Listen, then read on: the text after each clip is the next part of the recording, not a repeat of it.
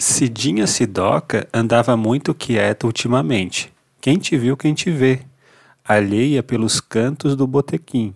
Nem cachaça exigia mais. Suja, descabelada, olhar parado no vazio. Se lhe dessem um trago, bebia. Se não lhe dessem, nem da secura na boca reclamava mais. Bons tempos já houve, hein, Sidoca? Bonita mulher, mesmo com aqueles olhos parados e com aquela carapinha de doida bonita a mulher, doida mansa, muito mansa. Antes gostava de andar de branco, quase sempre usava um vestido solto sobre o corpo.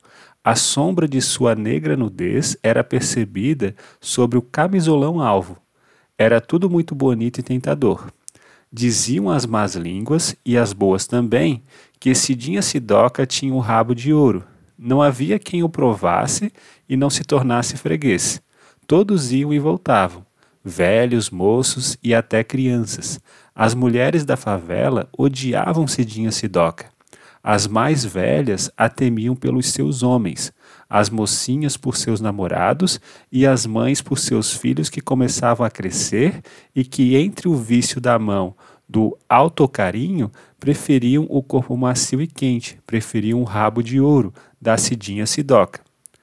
Bom que ela estava doida, demente, desmiolada, bom mesmo. Diziam até que era trabalho de uma moça virgem que criara mágoa de Cidinha. A menina havia descoberto que seu namoradinho andava visitando Cidinha Sidoca. Falou com ele.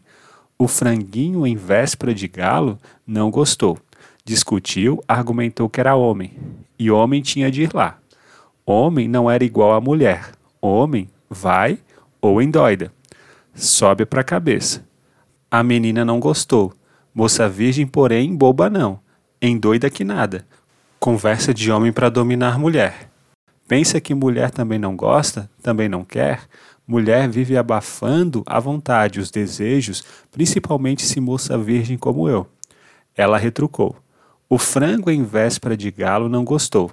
Achou a virgem saliente, achou a virgem não tão virgem assim e não se sabe por quê. Daí para então, questão de dias, de quase um mês, Cidinha Sidoca começou a adoecer.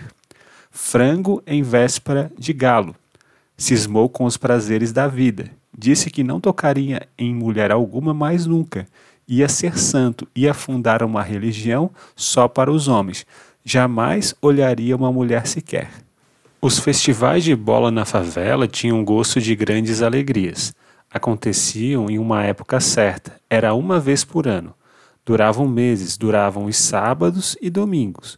O campo era uma área livre, enorme, que ficava entre a favela e o bairro rico, bem rico e bem próximo.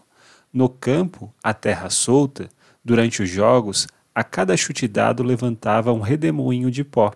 Os jogadores caíam e rolavam na poeira. Em dias de chuva, caía-se na lama, às vezes até se machucava, mas a disputa continuava. Juntos estavam os operários, os vagabundos, os marginais em hora de gozo e lazer. Em volta do campo fincavam-se bandeirinhas armadas em um varol de estacas de bambu. A garrafa de cachaça rolava de mão em mão, algumas cervejas também. Miúdos de porco eram sempre servidos. Muita gente criava porquinho no chiqueiro, no fundo do barraco. A bebida sempre ficava por conta daqueles que no momento tivessem mais. Donos de botiquim e da bitaquinha sempre davam alguma. A criançada ganhava balas, pipocas e pirulitos. Os heróis ali muitas vezes ganhavam mulheres. Brigas sempre, só de faca. Tiro, às vezes saía algum. Muito raro alguma morte. Se morte havia, o jogo, a bola não tinha culpa. Existiam outros motivos quase sempre mulher.